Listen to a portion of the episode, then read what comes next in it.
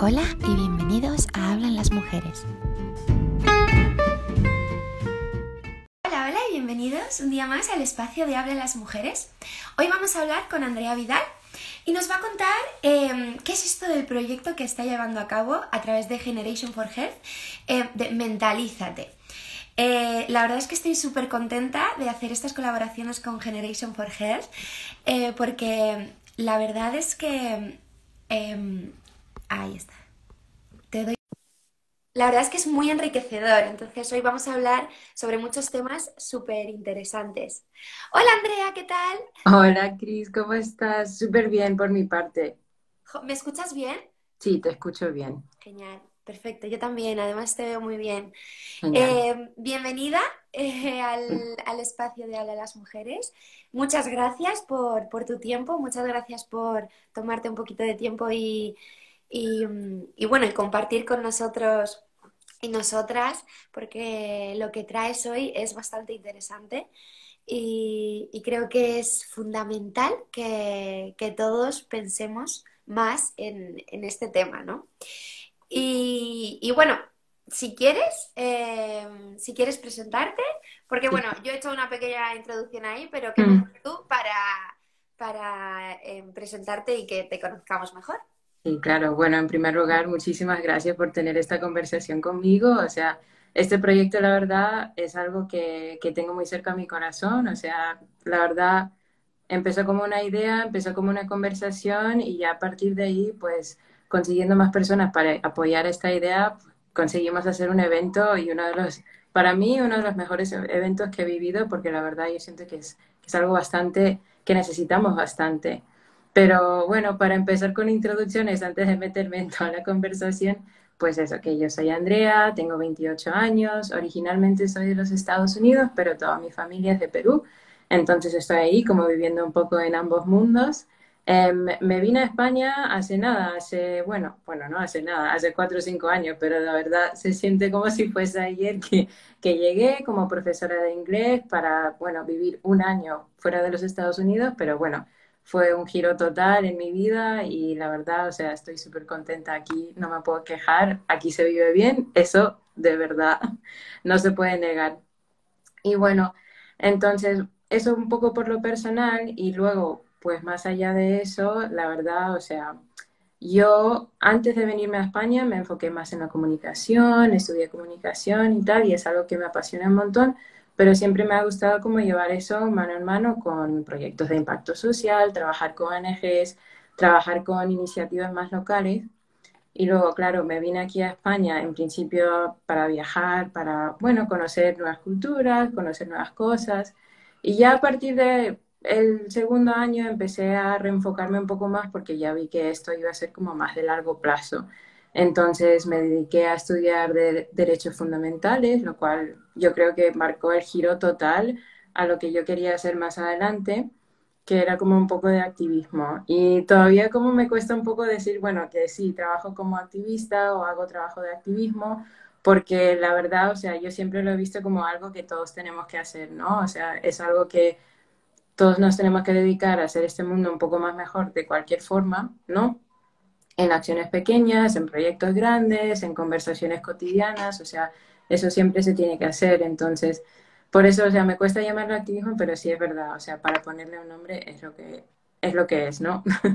y entonces, pues ya a partir de ahí, como empecé a descubrir un poco más, o sea, dónde me podría involucrar y bueno, la semana pasada hablaste con Daryl y creo como que el primer proyecto, la verdad, en la que me involucré fue Generations for Health y entonces fue un proyecto y todo este camino como maravilloso en cuanto al derecho a la salud, que la verdad, o sea, antes de unirme a Generations for Health, antes de cofundarlo y, bueno, poner los cimientos y la fundación de este, esta organización, em, no le di tanta importancia como debería. Y entonces, bueno, a través de este proyecto también, cuando estaba estudiando derechos fundamentales, también tuve la oportunidad de hacer unas prácticas con UNICEF y ya a partir de ahí, pues hice voluntariados con ellos, pude aprender un poco más.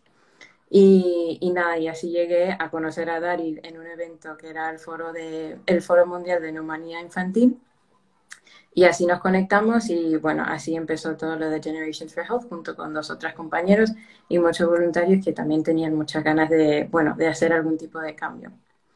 Y bueno, ya yendo un poco más al presente o bueno, al pasado reciente, em, ahí es cuando empezamos a plantearnos todo el tema de salud mental, empezamos a pues explorar un poco de las opciones de los proyectos que podríamos hacer en cuanto a estos temas, porque era algo como muy, muy importante para todos nosotros, o sea, era imprescindible que trabajásemos en, este, en esta área. Y entonces, bueno, en una conversación, la verdad, o sea, yo solté, bueno, ¿por qué no hacemos una conferencia de salud mental? Así de la nada, como si fuese otro día más, otro proyecto más.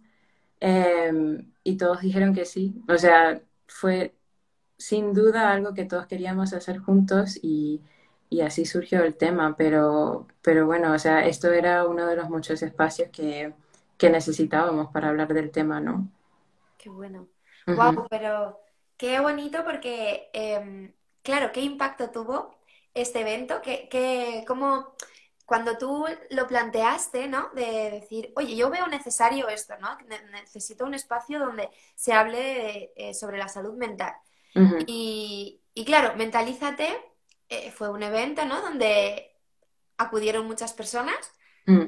Sí, más o menos. Sí, la verdad, a ver, mentalízate al principio, o sea, no sabíamos exactamente cómo llevar la, la, idea a tierra, ¿no? Entonces, bueno, en conversaciones, porque queríamos asegurarnos que lo estábamos haciendo bien, porque no queríamos hablar de salud mental así sin más, porque al final es un tema que tenemos que tener mucho cuidado al final. Y yo no soy experta, yo sé que tenemos que hablar más de ello, yo sé mi experiencia, yo sé la experiencia de mis familiares, pero más allá de eso hay muchas más narrativas, muchas más cosas que se tienen que que tomar en cuenta. Y además queríamos dirigir este evento no solamente a las personas en España, sino a personas en Latinoamérica también. Y eso es un contexto totalmente distinto. Y claro, yo hablando con la gente, yo hablando con otras personas que ya han trabajado en esta profesión bastante tiempo o que tienen como más conexiones con, con el panorama actual, ¿no? De cada país, cómo estamos y tal.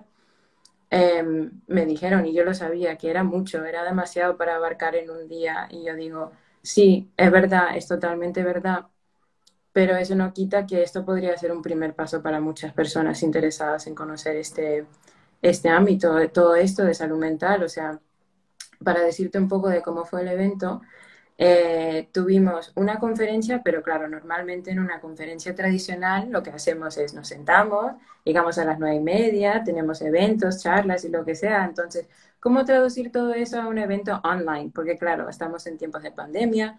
Generations for Health de momento no está generando dinero, entonces claro, también hay que tomar que hay, hay muchas limitaciones financieras. Y entonces, bueno, en todo esto lo que queríamos hacer es dividirlo en siete sesiones habían algunas mesas redondas, había una charla y luego habían dos talleres online interactivos porque queríamos ofrecer como algún tipo de diversidad y también estábamos conscientes que la gente no se iba a tirar siete horas enfrente de su ordenador para escuchar eso. Por más importante que sea, imposible, ¿no? Y entonces queríamos ofrecer a las personas una oportunidad para escoger en qué temas querían meterse. Es decir, quizás querían llegar a, a la mesa redonda sobre ansiedad y depresión y también querían atender la, asistir a la, sesión de la mesa redonda de cómo está la salud mental en Latinoamérica para los jóvenes. Y entonces así lo hicimos para intentar a, invitar a las personas que no tienen que invertir mucho tiempo en empezar a aprender algo. Y además el hecho de que este espacio fue hecho y creado en español también es algo muy importante para mí y es algo que al final como que nos permitió resaltar todo el trabajo que ya se está haciendo, especialmente en Latinoamérica y también en las comunidades aquí en España, porque es que lo, lo, tenemos muy invisibilizado, pero eso no quita que haya gente que ya está dejando todo para sacar estos temas adelante. Entonces yo creo que eso fue una de las cosas más especiales para mí, la verdad. Y luego, además de eso, yo creo que, que para mí era muy especial conectar con ellos también, porque todo eso, todo este proceso fue un, proceso de aprendizaje para mí. Y cada vez que yo me reunía con ellos, cada vez que conocía a una persona nueva, era como una oportunidad para saber qué tipo de lenguaje tengo que usar, en qué temas podría enfocarme. O sea, a todos, absolutamente todos tenían como una oportunidad para dar un poco de feedback en cuanto a la estructura de las mesas redondas y así pues lo mejoramos aún más. Entonces yo la verdad, o sea, fue, fue algo increíble, o sea, un trabajo de colaboración increíble, o sea, aparte de todo el apoyo del equipo, ¿no? Pero el hecho de que todos querían unirse y trabajar para hacer esto posible, para mí fue un regalo total. Qué bonito. qué bonito, la verdad. ¿Y tienes, tienes pensado, bueno, tenéis pensado hacer otro, otro evento de Mentalízate? Bueno, eh, de momento no, porque cuando yo empecé con todo lo de Mentalízate, eh, no estaba trabajando en ese momento, estaba, eh, estaba de profesora de inglés, tenía mucho más tiempo libre, pero tenía mucho más tiempo para dedicar al proyecto. Entonces, ¿nos gustaría hacerlo? Sí, claro que sí, pero también es verdad que cuando yo estaba trabajando en este proyecto con mis compañeros, estábamos dedicando como 12 horas al día, teniendo conversaciones a las 11 de la noche, 12 de la noche, ¿sabes? O sea, lo típico para sacar un proyecto de esta magnitud adelante, ¿no? Y entonces eh, tenemos que tener eso muy en cuenta, pero claro, o sea, si tenemos la oportunidad de hacerlo, nos encantaría hacerlo. pero sí, a ver, como se dice el, el refrán, nunca digas nunca, porque a lo mejor sacamos algo este año también. Cierto. Bueno, si, si sacáis algo, por favor, hacérmelo saber para incluso eh, comunicarlo también por, por, aquí y apuntarme, porque en verdad el tema de la salud mental sí que es verdad que estamos eh, como que todo el mundo ya está hablando de ello, todo el mundo está, eh, pues esto de la salud mental como preocupándose, pero hasta qué punto estamos tomando las medidas para que efectivamente este movimiento, ¿no?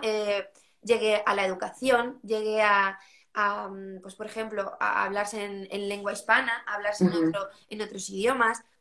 Ya no es eso, sino incluso que lleguen a familias que no tengan muchos recursos. O sea, ¿hasta qué punto em, eh, yo creo porque estamos, estamos bien eh, encaminados, pero claro, nos pensamos que ya está, está listo, con, con, que hagamos tres o cuatro cosas ya eh, tenemos el tema de la salud mental, somos profesionales y, creo que aquí tenemos que frenar un poco cada uno, ¿no? Y decir, hostia, sí, el tema de la salud mental, pero es que es algo importante, de verdad, ¿no? No es algo como una moda, ¿no? O sea, claro. que pasa y, y ya está, sí, sabemos que está ahí, pero es que la salud mental nos afecta a todos. Claro, totalmente. Y de hecho eso, o sea, planteas puntos como súper, súper importantes y de hecho todo eso me recuerda a un meme, ¿no? Que yo vi como hace no sé cuántos meses, pero es como, vale, todos apoyamos la salud mental hasta que es una inconveniencia, hasta que tú tengas que tomar días libres del trabajo, hasta que tú no puedes hacer lo que tú necesitas hacer. Y es como, vale, sí, estamos hablando más de ello, pero de verdad estamos progresando en las áreas que deberíamos hacer que no es para quitar para nada todo el progreso que ya hemos hecho, para simplemente llegar a esa conversación, ¿no? Llegar a esa conversación con tus amigos, pero el caso es que normalmente pasa con las personas jóvenes. Entre nuestra generación, o sea, ya ahora lo estamos empezando a visibilizar un poco más, pero ¿cómo vamos a hacer, cómo vamos a tomar ese siguiente paso juntos, ¿no? ¿Cómo vamos a empezar a asegurar los cuidados que necesitamos asegurar para todos? Porque allí es donde está la verdadera, el verdadero reto, para decirlo de alguna forma. En inglés se dice mental health literacy, o sea, el conocimiento de salud mental. Yo creo que eso sí va en aumento y debería resultar en algún tipo de mejora en estos servicios. Pero hasta que todos no estemos de acuerdo, hasta que todos no vemos la necesidad de invertir en servicios así, vamos a seguir en el mismo sitio, desafortunadamente. Claro, también comentabas eh, la falta de recursos, ¿no? El tema de que mm, ya no es, no es nada, pero tampoco es que eh, yo no me permito ir al psicólogo, por ejemplo, ¿no? Eh, y pienso que vivo de una forma, pues, eh, ni muy elevada ni, ni, muy pobre, ¿no? Pero hay situaciones a lo mejor de familias, mujeres en la familia o padres o hijos o demás, que es que no llegan a fin de mes, ¿no? y, esta falta de recursos también es un poco preocupante, ¿no? De decir, hostia, vale, sí, ¿hasta qué punto estoy tratando mi salud mental cuando tengo que, que alimentar a mis hijos? Claro, es una cuestión de supervivencia, ¿no? O sea, decides o me cuido a mí misma o saco mi familia adelante otro mes más. Y nunca, nunca debería plantearse esa pregunta, ¿no? Porque al final, si tú no tienes salud, tú no puedes hacer nada. Y eso al final, o sea, es algo que todos tenemos que tener muy claro, pero a veces no hay la opción. No tenemos esa opción de velar por nosotros mismos, por nuestra salud y cuidar, cuidar de nosotros. Pero más allá de las barreras como monetarias, para decirlo de alguna manera, que sí es un, es un problemón, em, los recursos que sí son gratis no están disponibles para todos. Y por eso, o sea, por ejemplo, en el caso de los Estados Unidos, que conozco un poco mejor, obviamente viniendo de una familia migrante peruana, he podido ver algunos retos en cuanto a acceder a recursos que normalmente son gratis o eh, los servicios que ya están disponibles a un precio más o menos asequible que no estén disponibles para personas que hablan en español o hablan en otro idioma, ¿no? Porque al final los Estados Unidos es muy diverso. Pero claro, y eso es un problema muy gordo y no, no estamos hablando lo suficiente de ello. ¿Cómo podemos asegurarnos que las poblaciones migrantes, por ejemplo, en este caso las poblaciones latinas, lleguen a tener como los mismos recursos que las personas que hablan en inglés, por ejemplo? Y entonces tenemos que empezar a ver el problema, pero de varias perspectivas, ¿no? Y así podríamos salir adelante también para asegurar que la gente al final tenga lo que necesite o por lo menos que pueda tomar ese primer paso para cuidar de sí mismo. Claro, total, totalmente. Además es que veo como necesario, ¿no? Esa toma de acción para que, a ver, si, si pensamos un poco fríamente, tampoco es, no es algo eh, descabellado. O sea, no es algo que, sea tan complicado. Mm, y de hecho hay muchísimos profesionales, coach, eh, psicólogos. Eh, hay, creo que hay recursos, ¿no? Para poder eh, poner como más accesible, ¿no? Crear más, más que la salud mental sea más accesible para, para todos nosotros. O sea, de, yo qué sé, incluso pues que se cree un centro em, específico para la salud mental y que puedan ir eh, hombres, mujeres, eh, pues a lo mejor cumpliendo unos requisitos X o no, o libremente, o sea que no necesitas... Y ahí que se le asigna a lo mejor, mm, no sé, se me ocurre, ¿eh? conforme estoy hablando contigo, pero claro, ojalá yo pudiese. Pero hablando, hablando el otro día, también un poco eh, haciendo referencia al activismo juvenil, ¿no? Eh, creo que tenemos que tomar acción. O sea, los jóvenes tenemos que tomar acción y decir, vale, esto no lo hay, pues, oye, ¿por qué no lo intento, no? Hacer yo de alguna manera o eh, como crear nuevos, nuevos empleos, ¿no? Nuevas ¿cómo le llamaríamos a esto? Nuevos servicios, ¿no? Sí, sí, total, totalmente de acuerdo. Y esa es como la idea, ¿no? Esto es lo que debería pasar, el debe ser. Y yo creo que, que, sí, o sea, pero no solamente los jóvenes, sino, o sea, tiene que venir de todo. Yo creo que esto es algo, una tarea multigeneracional al final, porque sí, los jóvenes, yo creo que ya han sonado la alarma incluso, ya han dicho que esto es un problema global. Y además yo creo que somos una de las poblaciones más afectadas por problemas de salud mental, especialmente después de la pandemia, la incertidumbre laboral, la inseguridad económica, o sea, yo creo que somos uno de los, de los grupos que estamos recibiendo como una de las consecuencias más graves de todo esto, la verdad. Pero ahora tenemos que ir, como tú has dicho, un nivel más allá y trabajar con personas en posiciones de poder, proponer proyectos, pero incluso ni llegar tan lejos, proponer espacios dentro de nuestra propia comunidad, ¿no? Y entonces eso también es tan poderoso que llegar un, un proyecto un poco más mm, oficial, para decirlo de alguna forma. Porque al final, si tú estás llegando a tu vecino, si tú estás llegando a, la persona que vive enfrente de ti, eso también es muy potente. Y así vas como generando más conversaciones hasta que bueno, llegamos a un consenso, ¿no? Que esto es un centro o esto es un espacio que se tiene que crear.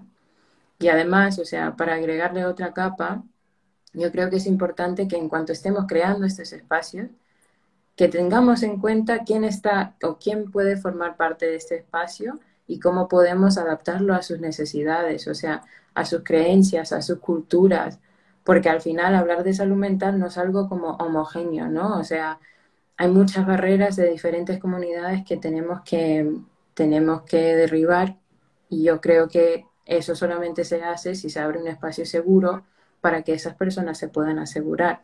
Sin ir más allá, o sea, yo ahora mismo estoy empezando como todo mi camino de salud mental. A pesar de llevar este proyecto, o sea, me ha costado un montón y había como mucho autoestigma detrás de eso también por no querer empezar a autodescubrirme porque me siento así, porque siempre tengo estos bajones, porque, o sea, básicamente un montón de preguntas de por qué, ¿no? ¿Por qué hago esto? ¿Por qué hago lo otro? Y no fue hasta que yo empecé a ver personas que se veían como yo, ¿no? Personas que tienen padres migrantes, personas que son latinas, personas que, que con quien yo identifico, hasta que ellos no empezaron a compartir sus, sus historias, yo ni me planteé empezar todo este, este viaje, para decirlo de alguna forma. Y por eso yo creo, o sea, tenemos que crear esos espacios tan especiales para que otras personas también se inspiren a compartir sus historias. Cierto es que eh, conforme, eh, conforme estás hablando, eh, efectivamente, de hecho, creo que hay como una sensación global, no lo sé, pero no sé, en, mi círculo de, amigos, es que no me apetece hacer nada, ¿no? O, no me apetece salir, ya no me apetece relacionarme con los demás, estoy como de bajón o te, tengo mucha ansiedad o el trabajo que hago me aburre, eh, la vida me parece como muy monótona, no sé, ah, ¿sabes? Y como que me lo cuentan, muchas veces son amigos eh, que no se conocen entre ellos y me lo cuentan como de que piensan que, claro, que le pasa algo, les está pasando algo, y cuando les digo, oye, pues es que a otra, a otra persona también le está pasando, ¿no? Dice, no, no fastidies. Y como que todos llegamos a un denominador común en lo que es el COVID, lo que, que porque hemos pasado una crisis muy grande y eso tiene secuelas. Por mucho que, que queramos mirar hacia otro lado, queramos apartar la mirada y decir, no, no, yo estoy bien y voy adelante, ¿no? De hecho, el otro día te comenté, ¿no? Que yo estoy en ERTE y, bueno, mi empresa em, va a ir a ERE, va a hacer un concurso de acreedores y demás. Pero, eh, pues desde que me enteré, no, yo no lo pensé, dije, bueno, pues vamos a concurso y, ya veremos. Pero yo soy muy de fluir y de todo muy bien y tal. Pues te puedes creer que llevo ya eh, todas las mañanas que me despierto con taquicardias, o sea, que yo no las puedo controlar y yo no pienso en nada, es me levanto por la mañana y ya directamente mi corazón como que lo noto más acelerado. Claro, digo, hostia, esto antes yo no lo tenía. O sea, hace unas mm, tres días, por así, bueno, una semana que no sabía de esta, de esta noticia, no lo sabía, o sea, no, eh, me estaba bien y no pasaba nada. Pero es que inconscientemente mi, cerebro, ¿sabes? Eh, sin que yo piense todo el día en eso de, ¿y ¿ahora qué voy a hacer? ¿Qué, qué voy a trabajar? ¿Qué, ¿Qué va a ser de mí? El futuro, porque no lo pienso, por, dejo que llegue, ¿no? Y cuando me llegue, pues lo gestiono. Pues resulta que no, que en verdad mi subconsciente está haciendo que tenga esa taquicardias claro. al enfrentarme pues a la vida laboral después de estar dos años haciendo lo que yo quería, con el que quería. Eh, claro, me encuentro en un punto en el que digo, uff, no, uff. claro. Y ahí es donde tengo que trabajar.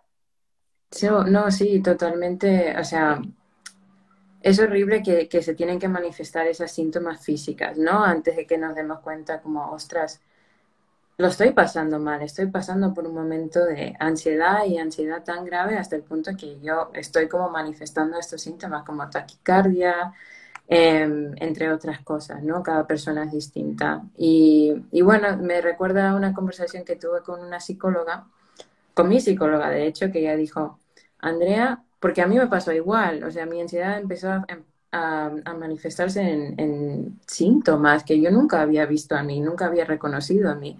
Más o menos lo mismo que había pasado contigo, ¿no? Que de repente es como, bueno, no, yo soy muy de fluir y tal, y de repente, ¡pum! te viene todo. Y mi psicóloga me comentó y ella dijo, Andrea, no es del todo malo que se han manifestado esos síntomas porque ahora sabes que es algo que tú tienes que trabajar, que tú tienes que cuidar. Porque al final, si eso nunca hubiera pasado, hubiera seguido igual. Y a pesar de internalizar toda esa ansiedad, o sea, eso no quita que siga ahí. ¿No?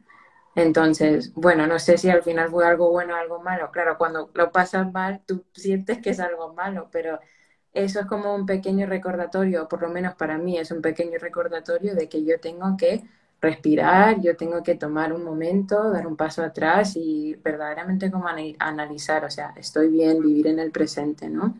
Eso es importante, ¿eh? es muy, muy, importante. Y muy difícil. Sí, sí, sí, es verdad, es verdad. Pero creo que, em, eh, creo, a mí por lo menos lo que me, me hace que ya no tenga esas taquicardias es no pensar en que las tengo, o sea, yo las noto, ¿no? Las siento, pero no ponerme nerviosa, ¿sabes? De decir, uff, uff, ¿qué está pasando? Uff, uff, ¿sabes? Como mentalmente alimentando esa, esa ansiedad, ¿no? que yo lo hacía y lo sigo haciendo, a ver, lo hago menos, intento hacerlo menos, pero te identifico totalmente. Claro, yo me levanto, noto que tengo, tengo eso, vale, digo, venga, me voy a desayunar y luego, eh, desde que me ha empezado a dar, digo, venga, me voy a, me voy a hacer una sesión de 10 minutos de meditación guiada. Digo, venga, va.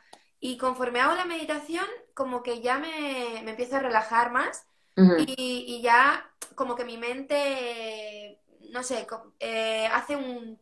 Sí, cambia el chip. Dice que tú estás segura. Todo tu cuerpo se relaja. Y a ver, es verdad que yo antes no me, no me concentraba en las meditaciones porque soy una, soy una chica. es difícil, ¿eh? es un proceso. Tienes que acostumbrarte. Pero poco a poco me he ido educando porque creo que todos los hábitos, eh, eh, tanto buenos como malos, se deben de educar, ¿no? Cuando adquieres un hábito malo es porque siempre estás haciendo ese hábito y no le prestas atención. Es más difícil adquirir hábitos buenos porque como que corregir. Uy, sí. Eso me llegó al corazón. es que yo todavía estoy tratando de rectificar algunas cositas mías. Claro, difícil. A ver, es, importante como aceptarlo, ¿sabes? Aceptar que forma parte de tu proceso. Creo que es el primer paso de decir, vale, pues sé que es esto. Incluso yo misma me hablo y digo, venga, Cris, no seas perra, no seas, ¿sabes? No procrastines, levántate y, y haz eso porque te va, lo que vas a sentir después de hacer esa sesión de meditación, o ir a hacer deporte, o ir a andar, o ir a tal, lo que, lo que se me pueda ocurrir en ese día, después de, hacer eso te vas a sentir mejor. Entonces, cuando lo haces la primera vez cuesta, venga, a lo mejor lo haces cinco veces seguidas y a la sexta dices, uff, es que hoy no me apetece, pues oye, no pasa nada. ¿Sabes? No te apetece, ¿sabes? Pero luego sí que buscar herramientas, ¿no? Claro, te trae felicidad y eso es lo importante. A pesar de, ¿sabes? Te cuesta la vida a veces para empezar, pero ya después, o sea, después de entrenar, después de tomar ese paseo, después de lo, lo que sea, lo que te haga feliz, ya es como... un café, sí, sí. Sí, eres otra persona al final, pero, pero bueno, o sea, me alegro muchísimo que ya has encontrado como estas maneras para gestionar todo, porque al final, o sea, eso también es muy importante y eso es un logro que deberíamos celebrar. Claro, sí, pero no, no las he dejado de tener, o sea, yo me sigo mm. levantando, eh, como que no se ha eliminado hasta que no, yo creo que hasta que no, pues, eh, entre en el papeleo del mm. ERE y vea que, pues, se va a solucionar, pues, vaya a pagar, todo ese proceso, y ya se vaya un poco desnudando, eh, creo que, no lo sé, ¿eh? Porque yo me sigo levantando al día siguiente con, taquicardias. Sí, sí, sí, es como, sí. yo pienso que ya se ha ido, vale, vivo mi vida, mi día y se ha ido, pero a la mañana siguiente me levanto y me vuelvo a levantar con esa, esa taquicardia, ¿no? Pero como ya la identifico, la, la, tengo ahí como, vale, pues me pasa esto, pues hago un poco... Sí. Mi, mi marido me decía, porque él, él, ha sufrido, bueno, sufre de ansiedad a veces y, yo no entendía, eh, porque internamente, ¿no? Le decía, hombre, no, hombre, tú tranquilo, tú vete, levántate, date un paseo y dice, que no, amor, que por mucho que yo lo lo intente controlar, no lo puedo controlar. O sea, es algo que está dentro y, yo no pienso en nada, o sea, no estoy pensando ahora mismo en ninguna catástrofe, en nada, pero está ahí. Y yo no le, yo no le entendía, era como, mm, eh, pero yo si tengo una preocupación, pues pienso en otra cosa y desaparece el, pensamiento. Pero es que cuando es algo como físico, ¿no? Cuando te da ansiedad, cuando te da por comer un montón, cuando te da por... No, eh, creo que es como más difícil de controlar, ¿no? Y es como, ala, ¿qué me pasa? Hay un problema. Y es un poco, claro, y entra un poco de miedo, ¿no? Porque esa primera vez como que no sabes, no sabes lo que te está pasando, no sabes a quién acudir. Al doctor, no, porque físicamente, entre comillas, estoy bien. Entonces, ¿a quién voy? Y ya, ahora ahí empiezas como a plantearte lo de visitar a un psicólogo, hablar con alguien, un profesional, para descubrir un poco qué te está pasando y más allá cómo gestionarlo, como todas estas técnicas que has encontrado tú. O sea, a pesar de todavía pasarlo mal, o sea, ya, está, ya estás empezando a, a ver cómo convivir o por lo menos gestionar estos malos momentos que al final eso es lo que te va a ayudar a vivir más adelante también, porque esto va a ser, o sea, la vida, como siempre, como todos dicen, es muy dura a veces y es muy complicada a veces y no va a ser la primera vez que nosotros pasemos por estos momentos.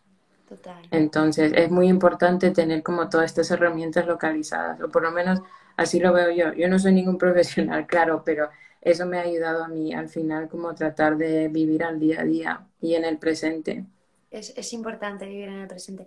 Mira, a mí, yo, yo he tenido como una vida muy, muy dura, en el sentido de yo lo he pasado muy mal de pequeña. Mm. He tenido ahí como movidas súper duras, ¿no? Y nunca había sentido esa sensación en el cuerpo. O sea, podía haber sentido pánico, miedo, eh, dolor, de otra, de otra forma, ¿no? Sentimentalmente. Pero nunca me había enfrentado a este tipo de, de ansiedad, ¿no? De, y, creo que la ansiedad se puede, se puede manifestar de diferentes formas, ¿no? Por eso creo que es importante eh, como mm, saber lo que te está pasando. De decir, es que si ha habido un cambio, analizar, ¿no? Si ha habido un cambio en mi rutina, o sea, a lo mejor eso ha hecho que, que se tambalee un poco mis emociones. Y a raíz de eso, pues puede ser que, que me esté pasando, ¿no? Identificar, creo que es súper importante. Totalmente. Pero mira, fíjate, esta conversación que estamos teniendo tú y yo, a mí me encantaría como copiar y pegar esta conversación por todas partes, ¿sabes? O sea, traer como más voces dentro de esta conversación, más personas que pueden decir, oye, pues mira, eso también me pasó. Y luego para mí, o sea, yo, yo encuentro como cierto confort, ¿no? O sea, cierto como abrazo, ¿no? Que, vale, yo no estoy sola en esto y hay otras personas que también están sintiendo lo mismo que yo. Y bueno, ¿cómo hacemos? ¿Cómo podemos apoyarnos y tal?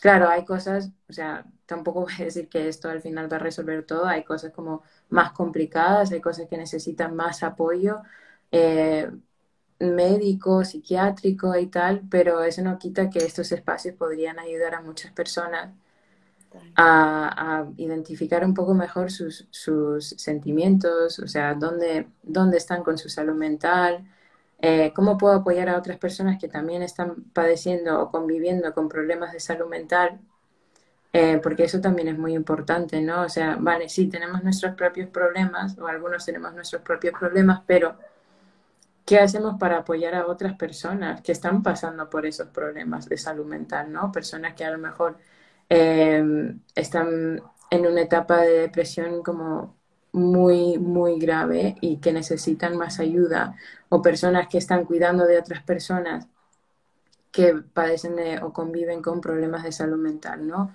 Entonces, hay que como ampliar la conversación también, ¿no? Y por eso, o sea, abriendo estos espacios empiezas a traer como más experiencias para que nosotras aprendemos más de, cómo gestionar, cómo navegar por todo esto. Total, qué bueno. Es que conforme te estoy escuchando, es como eh, tenemos que quedar en vivo y en directo para crear de verdad, o sea, eh, yo sé que no, tampoco tenemos mucho tiempo, ¿no? Pero eh, de, verdad crear un proyecto y llevarlo a cabo en el sentido de, venga, vamos a hacerlo, vamos a hacerlo eh, en Madrid, por ejemplo, en, un, en un espacio de decir, porque en verdad no lo hay, pero lo podemos generar, ¿no? De, pues a ver, busquemos alguien que se ofrezca a dejarnos un local o una peluquería que sea grande o, ¿sabes? Una tienda, me da igual, cualquier espacio, ¿no? y, ya empezar a divulgar de, oye, ven a hablar eh, con nosotras de salud mental, ¿no? Lo que te pasa a ti nos pasa a todas. Fíjate, hasta tengo el eslogan. ya lo tienes todo montado, ya estamos. ya está. No, es que es verdad, escuchándote, como que me dan ganas de emprender este, ¿sabes? Emprender eh, espacios, ¿no? Emprender espacios o charlas o que lo que tú dices, que colaboren más, más historias, más personas, más mujeres, más hombres, que, tengan algo que compartir y sobre todo porque creo que cuando hablamos, Y salimos ya de, de, esa terapia, ¿no? De grupo, como que te vas renovado a casa, ¿no? Y dices, hostia, pues lo que me pasa a mí le, está pasando a, la otra persona también. y, a ver, ¿cómo, ¿cómo, puedo...? Ay, pues las herramientas que está utilizando ella, a lo mejor me sirven a mí, ¿no? Y... Total. Total, no, y es como un apoyo comunitario que la verdad, yo lo veo imprescindible, la verdad. Pero más allá de eso, o sea, ya hay personas que están, bueno, que ya están trabajando en muchos de estos temas. Por ejemplo, hay una, una organización que se llama Obertamen, que hace un trabajo maravilloso. Y también hay otro, si no me equivoco, yo creo que se llama Fundación Como Tú, que yo creo que está basada en Murcia. A lo mejor me estoy equivocando por completo, pero quizás luego podemos incluirlo en los links de aquí abajo, que ya hay como iniciativas comunitarias dentro de España que ya están haciendo este trabajo y que yo creo que lo que yo me lo que a mí me gustó más de Mentalízate es que yo hablé con quien sea, o sea, yo era la pesada de LinkedIn en plan como, hey, ¿qué tal? Tengo una, idea, me encantaría conectar contigo, esta es la idea, te, te gustaría participar? Y la verdad es que la mayoría de gente dijo que sí, o sea, organizaciones grandes, personas individuales, em, iniciativas eh, eh, de diferentes países, o sea, la gente está dispuesta a colaborar para hacer esto posible. Lo único que nos falta es un empujón para crear esos espacios, para atraer todas estas personas y para hacerlo realidad, la verdad. Y no tiene que ser algo grande, o sea, yo creo que me vino un poco arriba con, con lo de España y Latinoamérica, la verdad, pero, o sea, fue un proyecto maravilloso, pero madre mía, cuánto trabajo. Pero algo tan simple como, mira, en mi barrio, por ejemplo, yo vivo en Carabanchel, a mí me gustaría hacer algo así. ¿Con quién me podría poner en contacto? Seguro que hay expertos, profesionales, personas que están más interesadas en aprender sobre la salud mental. Venga, vale, pues nos juntamos todas esas personas y abrimos un espacio. Y luego ahí puedo, bueno, extraemos todos estos aprendizajes, cómo podemos continuar con este ritmo, ¿no? Y al final, pues vas viendo que esa comunidad tiene necesidades en cuanto a salud mental. Y entonces ahí vamos como identificando, vale, qué recursos necesitan, qué herramientas necesitan y así podemos como ser mejor, mejores activistas, para decirlo de alguna forma, y pedir exactamente lo que necesitamos, ¿no? En cuanto a temas de salud mental. Y entonces, a mí me parece genial, a mí me gustaría tener, como ya te digo, esta conversación donde sea, cuando quieras, o sea, yo me, me, me emociono un montón, de verdad, ya, ya me estoy viendo, me veo y estoy diciendo, uff, cálmate. No, no, no, pero yo, igual, ¿eh? De, verdad, Andrea, yo igual. De hecho, mm. cuando, cuando hice el cartel, ¿no? Te lo dije, no, no fui consciente de que íbamos a hablar eh, sobre la salud mental, sobre la importancia de crear espacios para donde se hable sobre salud mental, un espacio seguro, un espacio para eh, la gente de la calle que pueda, que puedan acudir, ¿no?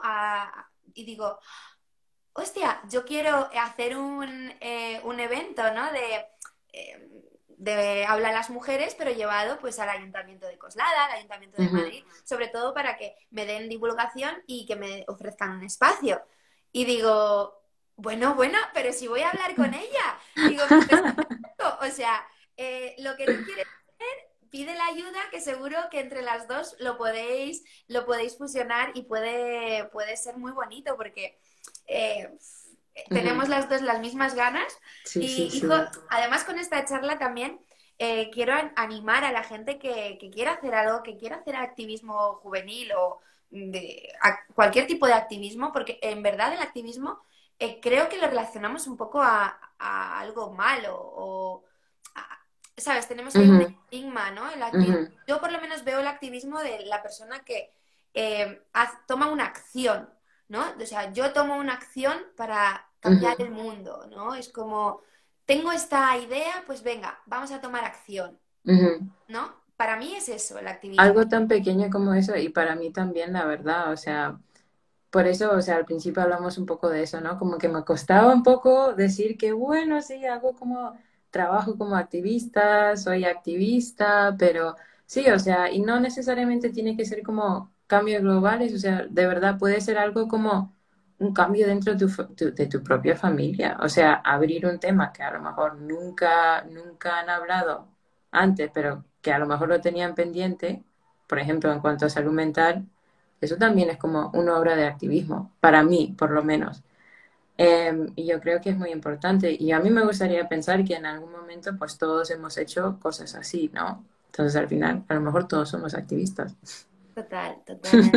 Además, yo creo que si, si tienes una como buenas intenciones, mm. eh, muchas veces esas buenas intenciones, eh, algunas las llevas a cabo, ¿no? O incluso el propio, el ayudar, ¿no? El ayudar a un mm. amigo, el ayudar a, el moverte, el movilizarte, ¿no? Por, otra persona.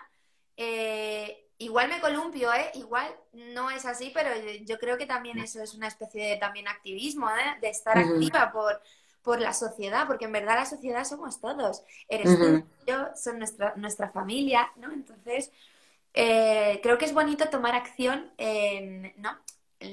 los pensamientos que tenemos, ¿no? De decir, hostia, pues quiero aportar esto a mi comunidad, quiero aportar esto a mi familia, quiero eh, intentar hacer una locura, pero aunque sea una locura y todo el mundo me diga que sea una locura, por lo intento, ¿no? No quedarme ahí Uf, es que, ¿qué van a decir? O ¿qué van? No, no, a por todas. Es como... Sí, y es que el caso de esa, esa persona era yo. No, no, que no, o sea, no tanto por la falta de ganas o la falta de apoyo, sino que yo era como mi propia enemiga, como que no, nadie va a venir, no, nadie, nadie le va a parecer bien. Em, y, todo lo contrario, claro, todo lo contrario. O sea, hay gente que también quiere apoyar estas iniciativas y además quieren unirse a algo así. Y esto es como una oportunidad para que otras personas puedan empezar como su propio camino con el activismo también. Cierto. La verdad.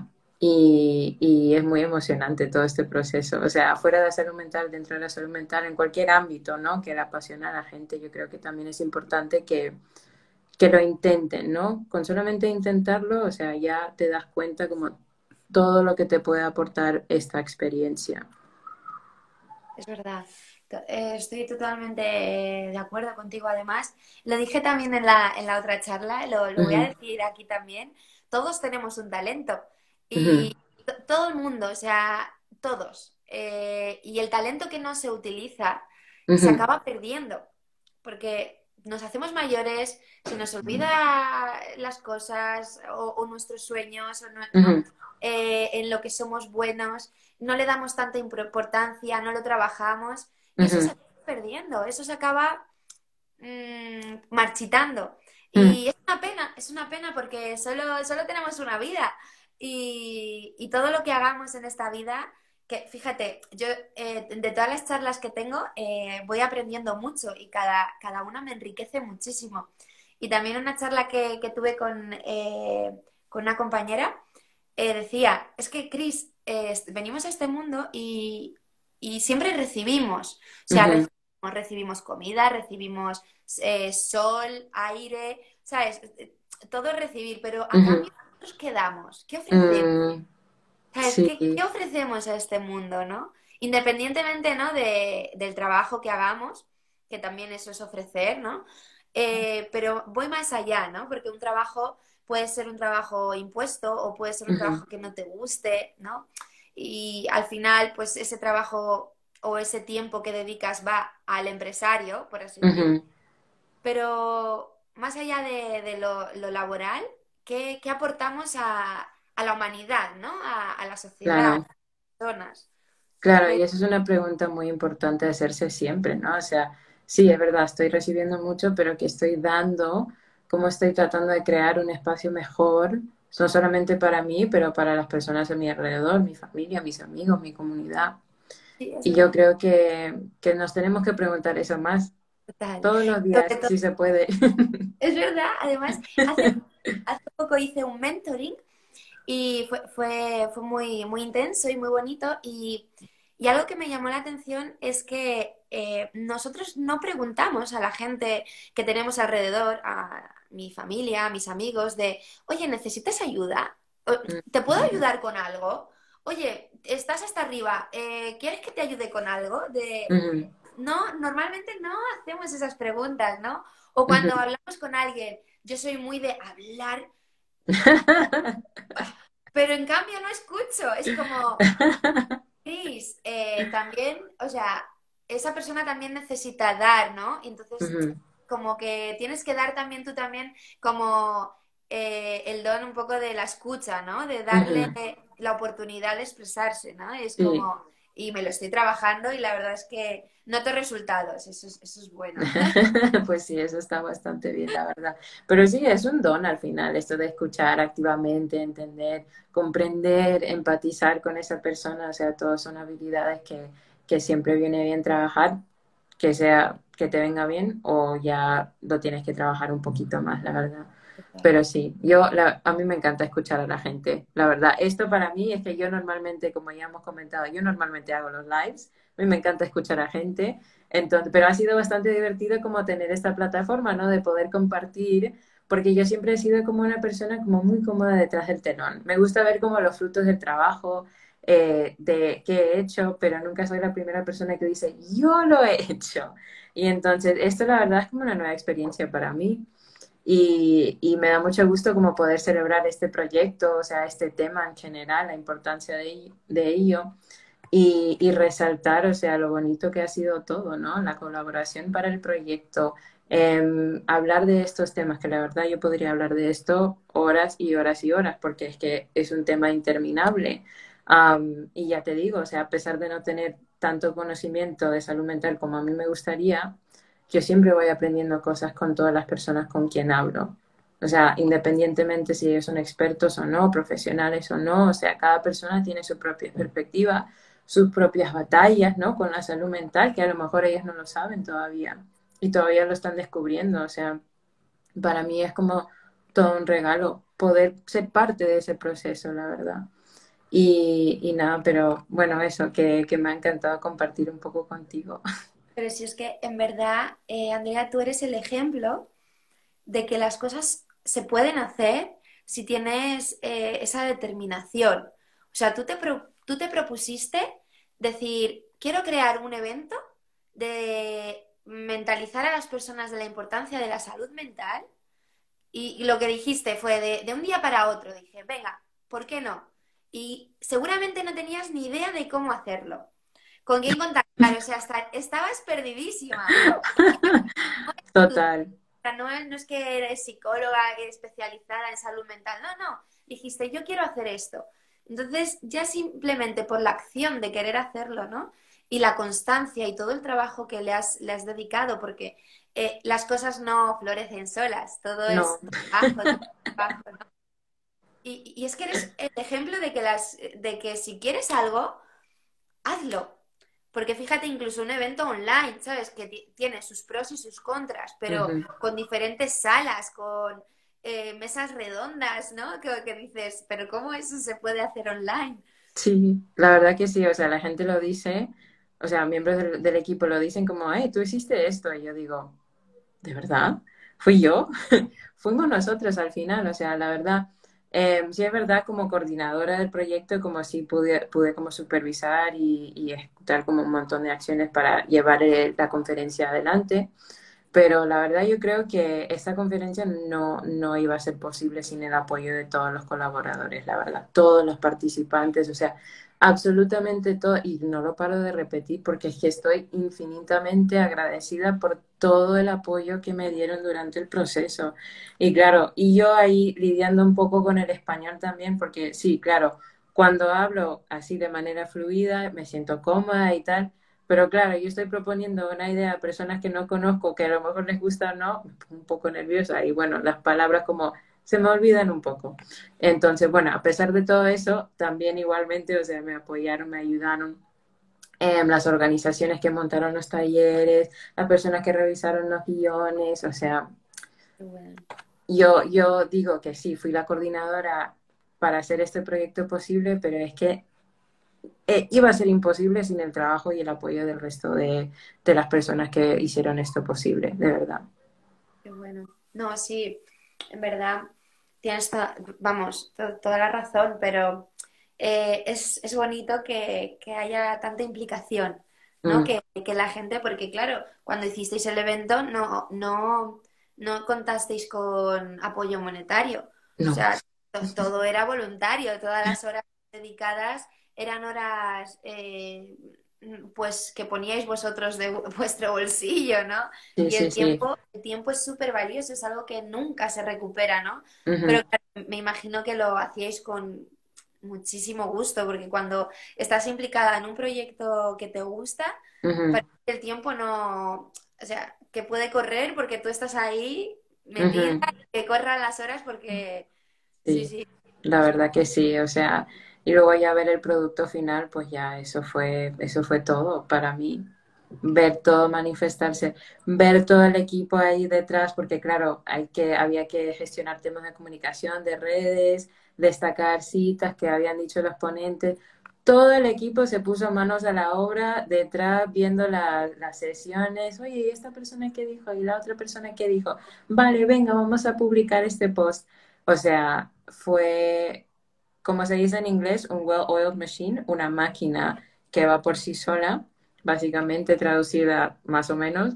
Em, y, nada, o sea, fue increíble como ver todo florecer, ver todos los, los esfuerzos que se invirtieron en este proyecto y ya finalmente como ver cómo se manifestaron. Wow, wow. pues te, quiero felicitar y qué pena no haber podido conocerte antes para poder participar en el, eh, en el evento. Bueno, una cosita. Eh, la conferencia sí que sigue disponible. ¿eh? ¿eh? se puede ver en YouTube, sí, se puede ver en nuestro canal de YouTube y ahí podrás ver no los talleres, porque claro, como iba, sí, eran más interactivos, entonces decidimos grabarlos, pero no publicarlos. Todas las sesiones, todas las mesas redondas están disponibles en YouTube. Puedes ir al canal de Generations for Health y allí puedes ver todas las charlas que se tuvieron, eh, las conversaciones que, que pudimos ver también, formar parte de ellas. Y, sí, siempre van a estar ahí como un recurso para cualquier persona que lo necesita. Lo voy a, lo voy a ver y, además lo voy a y lo ponemos luego en, el directo cuando lo subamos para que eh, si la gente se anima, que, les animo a que, les eche un vistazo, eh, que puedan acceder fácilmente. Ajá, sí, a mí me encantaría, la verdad, o sea, nosotros hicimos las grabaciones con esa intención, ¿no? O sea, con cualquier persona que lo necesite que lo pueda ver ahí. Y además de eso, o sea, todas las ponentes también, bueno, no todas, pero muchas de ellas ya son personas que divulgan información de psicología, de cómo cuidarnos a nosotros mismos y tal, em, y tienen sus propias cuentas, entonces si las ves en YouTube a lo mejor las puedes seguir y ahí puedes seguir como formándote un poco más, aprendiendo un poco más de salud mental, manera de gestionar todo. Y, yo las sigo personalmente, a mí me encantan, eh, porque yo siempre aprendo algo más eh, con cada una de sus posts. Entonces, pues sí, animo a todos para ver las charlas y también seguir a los ponentes que participan en esas mesas redondas también. Jo, pues le voy a echar un vistazo. Qué guay, qué guay. Pues mira, ya me has solucionado el problema, ya. la Cris, si no has estado lo tienes aquí para poder verlo. pues me alegro. Qué guay, hijo, qué, guay, qué guay. Lo que sí también quería, no sé si quieres, em, esto no lo hemos hablado, pero porque al principio dijiste algo de que eh, a ti te había afectado mucho el tema de, la salud mental. Por eso también querías hacer, o sea, hacer esto, hacer algo así, ¿no? Porque en verdad a ti te, ha tocado como de cerca. Sí, me ha tocado de cerca. No, no, pero... Em, no, no, no, a ver, yo creo que esto es algo que yo todavía estoy como tratando de, de ver cómo comparto, ¿no? Porque al final yo soy parte de la historia, pero yo no soy la persona que ha sido afectada con este problema de salud mental. Entonces, para mí, yo todavía estoy tratando de averiguar cómo compartir esa parte de mí. Yo estoy, todavía estoy tratando de ver cómo puedo eh, agarrar todo el poder de esta historia para compartir con otros, para que ellos también vean por lo que estoy pasando y también respetando la privacidad de esta persona, de un familiar muy cercano para mí. Entonces, todavía estoy tratando de averiguar eso, pero eh, en cuanto lo tenga, nos montamos otro live y te lo cuento. Pero en cuanto a nivel personal, em, como ya te he dicho, porque como trata de mí, yo creo que yo me siento mucho más cómoda como compartiendo esa historia. Em, a nivel personal, yo siempre he sido como una persona que reflexiona mucho. Es decir, yo siempre sabía como si me sentía mal, yo sabía por qué. Si me sentía como muy enfadada, yo sabía por qué. Yo sabía exactamente cómo identificar eso. Pero luego ya vino un momento, yo creo que fue más por la pandemia, por toda la incertidumbre, claro, que yo empecé a pasar momentos como tú, lo, como tú habías dicho, ¿no? Estos momentos de taquicardia, estos momentos de incertidumbre, y ya ahí empezaron como momentos así, no solamente de ansiedad, pero estos días donde, días donde no podías salir de la cama, ¿no? Donde te sentías como que todo pesaba, que estabas como súper triste. Y no era tristeza, y luego vino un momento como ya todo este momento de control, de saber exactamente cómo, vale, yo me siento así porque sí, ya terminaron. Y ya vino un momento donde no podía como, no sabía qué hacer, ¿no? Y, y fue bastante, me dio miedo más que nada, me dio miedo, o sea, y luego una cierta impotencia, ¿no? Porque no podías hacer nada para hacerte sentir mejor en ese momento. porque yo no sabía qué hacer. Yo no podía ir a un psicólogo en ese momento. Yo no me podía pagar un psicólogo, un buen psicólogo, claro. y en ese momento todavía no era residente en España, entonces no podía acceder al sistema público. Entonces no, no podía ir por ahí tampoco. Entonces, ¿qué hago? Pues ahí estaba tratando como de gestionarlo por mi cuenta y tal. Y, y, nada, o sea, vino un momento donde ya por sí mismo como se fue yendo, las cosas empezaron a regresar más o menos a la normalidad. Y, y, eso, pero sigo con ello, o sea, más ansiedad hoy en día y bueno, estos últimos dos meses mis amigos te pueden decir un poco de todo porque se manifestaron como muchos síntomas a la vez y, y no sabía qué hacer era como mucho cansancio, mucha, mucha debilidad, taquicardia otra vez y, madre mía, fue un poco de todo. Pero sí, o sea, vino con rachas y, y nada, o sea, para mí yo creo que lo peor de todo, aparte del miedo, fue eso de la impotencia, porque no, no, no puedes hacer nada sobre ello. O sea, como que sí, puedes ir al psicólogo, puedes averiguar cómo puedes gestionarlo, descubrir como herramientas que te podrían venir bien, pero al final es como eh, o incluso como llegar a tomar medicación, claro, porque para algunas personas sí, eso también es importante para ellos, pero no estaba preparada para tomarlo y no sabía si estaba como en ese punto todavía. Y entonces pues lo mismo, em, empezaron a, todos los síntomas empezaron a irse otra vez y luego pues nada, ahora estoy aquí otra vez pero bueno, el cambio que hice fue que ahora estoy viendo a la psicóloga, ahora estoy tratando de gestionar todo esto y entonces de momento me va bien y eso es lo importante, pero, pero eso, siempre atenta ¿no? a, a estos cambios, a todo esto lo que, lo que me había pasado y lo que me está pasando ahora, o sea, estoy tratando de cuidar más de mí misma también, entonces yo creo que es uno de esos procesos que al final a pesar de ser agobiantes, es una de esas cosas que tienes que tomar día a día. O si no, o sea, se te viene todo encima. Y ahí es cuando, bueno, ahí es cuando se podría empeorar más de lo que tú esperas. Cierto. hay un punto en el que pierdes el control, ¿no? Mm. Es que lo estás controlando, pero hay un punto en el que por mucho que intentas levantarte, por mucho que quieras seguir, hay mm. algo que te frena, ¿no? Y, me atrevería a decir que son, o sea, eres tú misma, ¿no? Porque en verdad creo que la ansiedad, eh, sí, afecta eh, las cosas externas, ¿no? Nos afecta porque cambia, mm, pues, eh, pues cambias de trabajo, te mudas, el estrés, ¿no? son factores externos que te pueden afectar, pero sí que es verdad que, no sé, más allá de a lo mejor tratar, pues eso, trabajar en ti misma, trabajar en, a lo mejor incluso en problemas que has tenido antes, ¿no? Porque muchas veces estás a tope de curro y cuando dejas de trabajar es cuando se manifiesta a lo mejor esa ansiedad. pero, si yo he vivido eh, mm, situaciones de estrés mucho más mayores que esta situación, ¿por qué me está afectando ahora, no? O sea, a lo mejor es un efecto rebote, ¿no? De, de he estado aquí a tope y, a lo mejor al estar tan a tope y descuidarme, eh, estar enfocalizada en, en, otras cosas, en los demás, en dar, en dar, pues a lo mejor no me he parado y he dicho, oye, que igual, uff, ahora me está como pasando factura, ¿no? Sí, sí. Y bueno, es que mm, es interesante, ¿no? Porque yo creo que esta es la primera vez, o sea, claro, lo he hablado con amigas y tal, más en Petit Comité, pero esta es la primera vez que como públicamente reconozco que sí, eso me ha pasado. Y ahí trae como cierto sentimiento de empoderamiento, ¿no? Como que sí, yo lo he compartido y está bien, o sea, y, todo, y no pasa nada. Y hay más personas que también han pasado por lo mismo.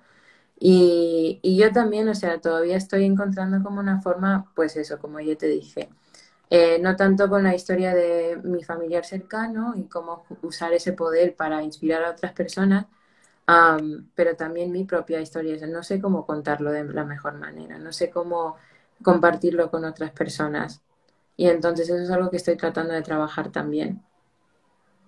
Pues gracias, gracias por compartirlo y, creo que cuando, cuando estés preparada o estés lista, creo que va a salir como que va a salir solo, ¿no? Como esta conversación que hemos tenido ahora, como que lo vas a soltar todo y, de esa forma también te vas a escuchar tú misma y vas a decir, pues sí, mira, he pasado por esto, me pasa esto, lo, lo acepto y, lo comparto. Porque creo que el, no sé, eres muy valiente al compartirlo, eh, al igual que todas las mujeres o hombres que comparten el que, pues sí, tío, tengo un problema de, ansiedad o tengo problemas eh, de no saber cómo gestionar algunas emociones o tal, ¿no? Eso creo que nos hace valientes, pero a la vez creo que eh, superhéroes, ¿no? Y, ejemplos para otras personas, porque todo, o sea, todas eh, las personas tenemos problemas.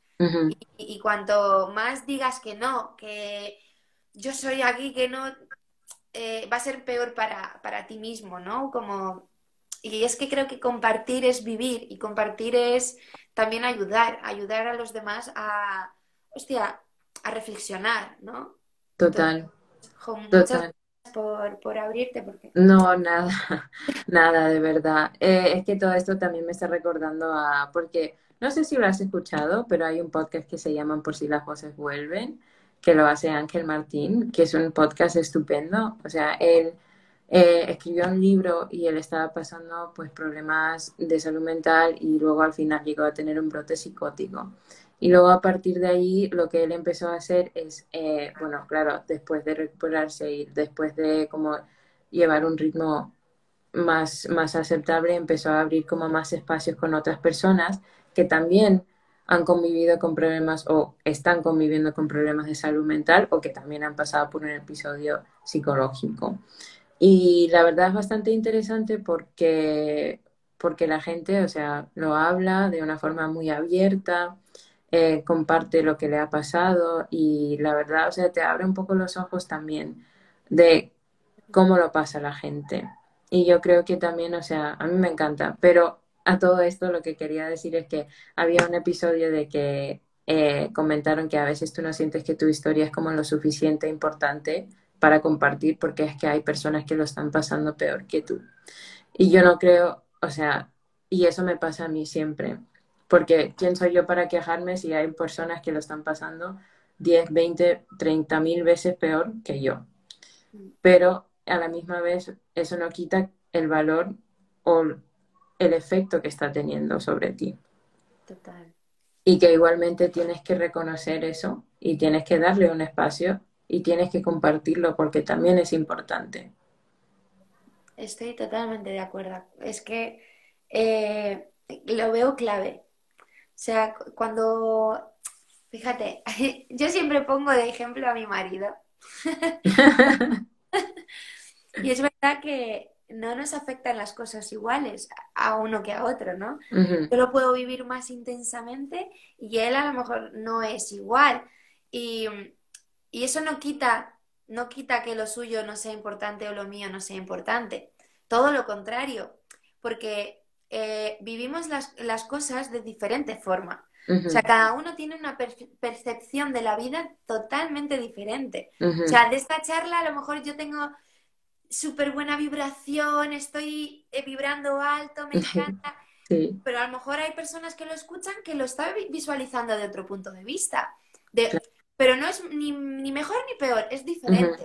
Por eso te veo tan importante lo que has dicho, los problemas de... Da igual, o sea, por muy, mucho que el vecino lo haya pasado peor, que hay, en otros países lo estén, lo estén pasando peor, tú también tienes el derecho de quejarte, de quejarte, de, hablar sobre ello, de decir, oye, es que a mí me pasa esto y a mí me duele esto. A mí, a mi persona, mi percepción de la vida en este, pues me hace daño. Y a lo mejor para otra persona, lo que tú dices, no, pues dices, pero si a mí me ha pasado de todo, pero eso no quita importancia a, las historias. Claro. No sé, animo a que se hablen y se suelten, porque creo que es beneficioso para uno mismo, ¿sabes? Y para los demás, porque al final...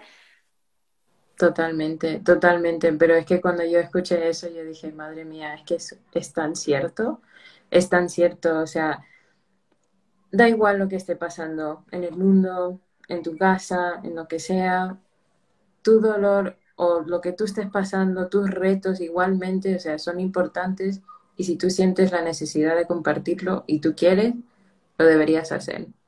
O sea, sin duda. Y, nada, como tú has dicho, o sea, anima a la gente como a, a empezar de pensar en esta forma, ¿no? De ver esta perspectiva porque al final, o sea, nosotros no estamos aquí para juzgar los problemas de otros, nosotros estamos aquí para apoyar a que otras personas estén mejor. Total. Y, eso, o sea, me parece súper importante. Qué bueno. Em, vale, se nos ha pasado la hora. Y tú, decías, es que yo puedo pasarme horas y horas hablando contigo. Y, de verdad que no, me iría porque estoy súper a gusto. De hecho, tenemos que quedar a tomarnos un café y arreglar el mundo de, alguna, de alguna manera.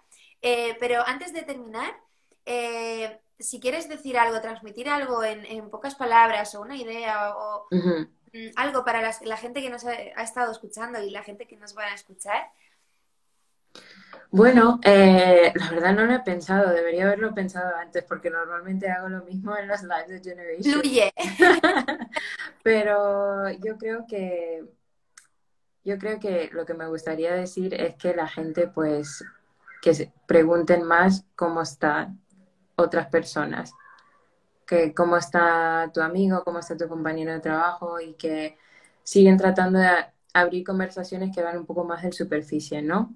Que van más allá y ver para ver cómo está una persona verdaderamente, qué problemas está teniendo, qué logros y qué celebraciones están teniendo también, porque no todo es malo al final.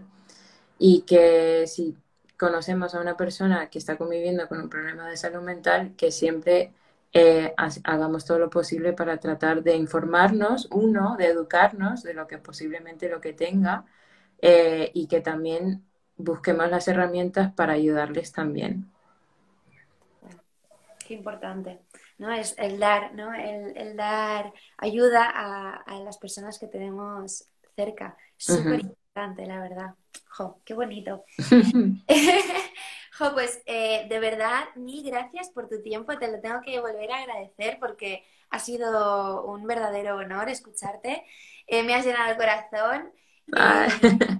De verdad, de verdad es, eh, es, no sé, estos espacios me, gustan mucho porque me enriquezco muchísimo y, si podemos eh, transmitir un poquito a la gente que nos está escuchando, pues eh, genial también. Y muchas gracias a la gente que nos está escuchando ahora en directo y la, gente que nos escuchará en podcast o después verán el, el directo. Gracias por el tiempo dedicado. Pues sí, muchas gracias a ti de verdad por esta conversación que la verdad me ha, me ha enriquecido el corazón un montón y me, me, voy esta tarde bastante feliz con esto, la verdad, porque yo creo que estas conversaciones son las más importantes que tenemos que tener. Y, y nada, pues muchas gracias por crear este espacio para tenerla contigo. gracias a ti y nos vemos, nos vemos pronto. Sí, sí, total. Así que darlo por hecho. Bueno, un besito. No quiero acabar, me cuesta mucho terminar. Hay que poner fin al directo. Y, bueno, hasta siempre. Si, si, quieres hablar de otro tema, si te animas más adelante a, expresar un poco por todo lo que has pasado, porque creo que va a servir de mucha inspiración para muchas personas. Yo te animo a ello. Y, este es eh, un espacio, es tu espacio. Y, bueno, y te espero a este espacio con, con mucho, con mucho gusto. Gracias, Cris. Pues nada, muchísimas gracias y nada, ya estaremos hablando otra vez muy pronto. Seguramente sí. Chao. Hasta, hasta luego. Y hasta aquí el podcast de hoy. Muchísimas gracias por escucharnos. Esperamos haberos inspirado y os esperamos también en el próximo podcast. Un abrazo.